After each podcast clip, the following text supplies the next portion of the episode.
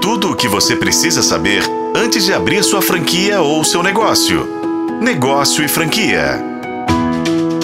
As Dark Kits se tornaram um movimento importante nos últimos anos. Também são conhecidas como cozinhas fantasmas, e esse nome foi dado a cozinhas que são montadas em galpões, prédios ou espaços dedicados exclusivamente à entrega sem identificação na fachada e muito menos serviço no local. Antes, um restaurante em média recebia entre 18 e 25% do seu faturamento pelo formato de delivery. Hoje em dia, pode chegar a 70% da receita vinda de aplicativos e de formatos online. Esses espaços estão localizados próximos a bairros residenciais para facilitar a entrega dos pedidos, mas por conta dessa proximidade com os centros urbanos, moradores passaram a reclamar com o poder público sobre os problemas causados por essas cozinhas. Claro, tudo tem o ônus e o bônus, e no meio de tantas coisas diferentes, claro que vai existir problemas.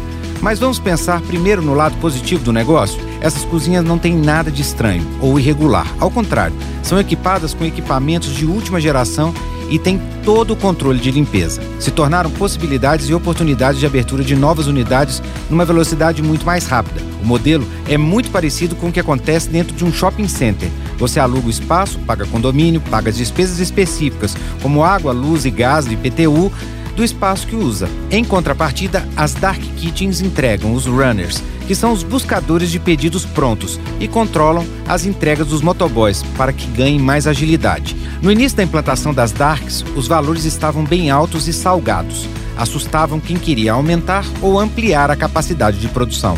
Meu avô usava uma história para explicar momentos diferentes como esse. Ele contava que lá na fazenda, toda vez que iam transportar os porquinhos e colocavam eles no caminhão, os bichinhos gritavam muito. Estavam assustados com o que estava acontecendo.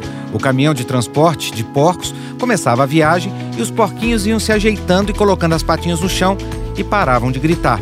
A história antiga demonstra exatamente o que está acontecendo no mundo da alimentação. Os valores estão mais baixos de aluguel, mas é preciso fazer estudos e projetar com cautela e ser bem conservador para não deparar com situações desagradáveis.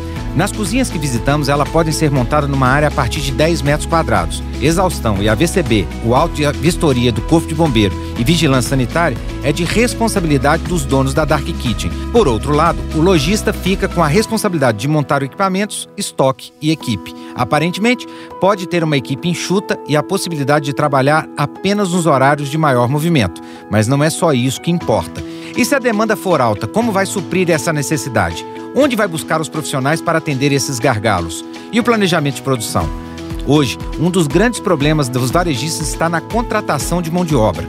Está escassa e não é porque vivemos um momento de pleno emprego. O fato é que o modelo pode ser uma solução para quem deseja começar um negócio e não quer se arriscar investindo muito alto. Muitas franquias estão apostando neste modelo para fazer a sua expansão.